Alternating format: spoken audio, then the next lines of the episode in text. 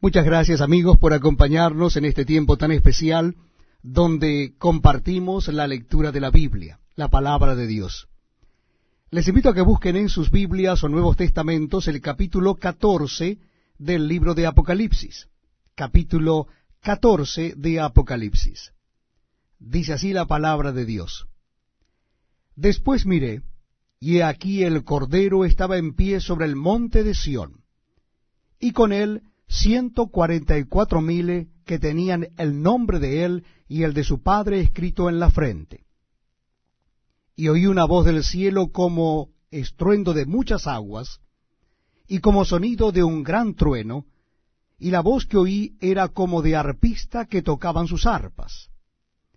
Y cantaban un cántico nuevo delante del trono y delante de los cuatro seres vivientes y de los ancianos, y nadie podía aprender el cántico sino aquellos ciento cuarenta y cuatro mil que fueron redimidos de entre los de la tierra. Estos son los que no se contaminaron con mujeres, pues son vírgenes. Estos son los que siguen al Cordero por donde quiera que va. Estos fueron redimidos de entre los hombres como primicias para Dios y para el Cordero y en sus bocas no fue hallada mentira, pues son sin mancha delante del trono de Dios.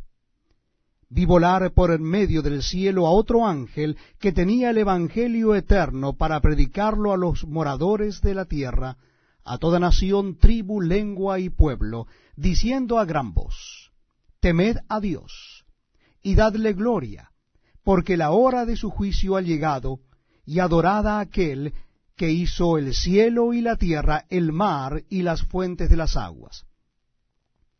Otro ángel le siguió diciendo, Ha caído, ha caído Babilonia, la gran ciudad, porque ha hecho beber a, a todas las naciones del vino del furor de su fornicación. Y el tercer ángel los siguió diciendo a gran voz, Si alguno adora a la bestia y a su imagen, y recibe la marca en su frente o en su mano, él también beberá del vino de la ira de Dios, que ha sido vaciado puro en el cáliz de su ira, y será atormentado con fuego y azufre delante de los santos ángeles y del Cordero. Y el humo de su tormento sube por los siglos de los siglos. Y no tienen reposo de día ni de noche los que adoran a la bestia y a su imagen, ni nadie que reciba la marca de su nombre.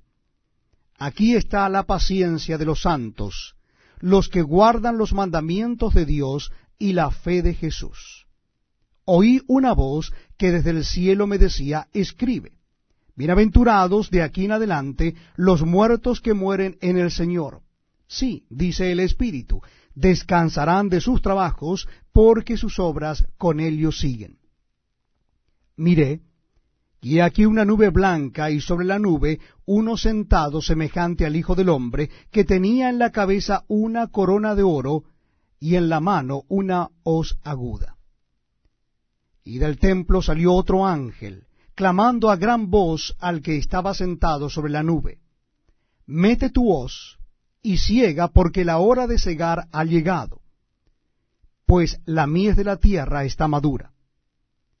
Y el que estaba sentado sobre la nube metió su hoz en la tierra, y la tierra fue cegada.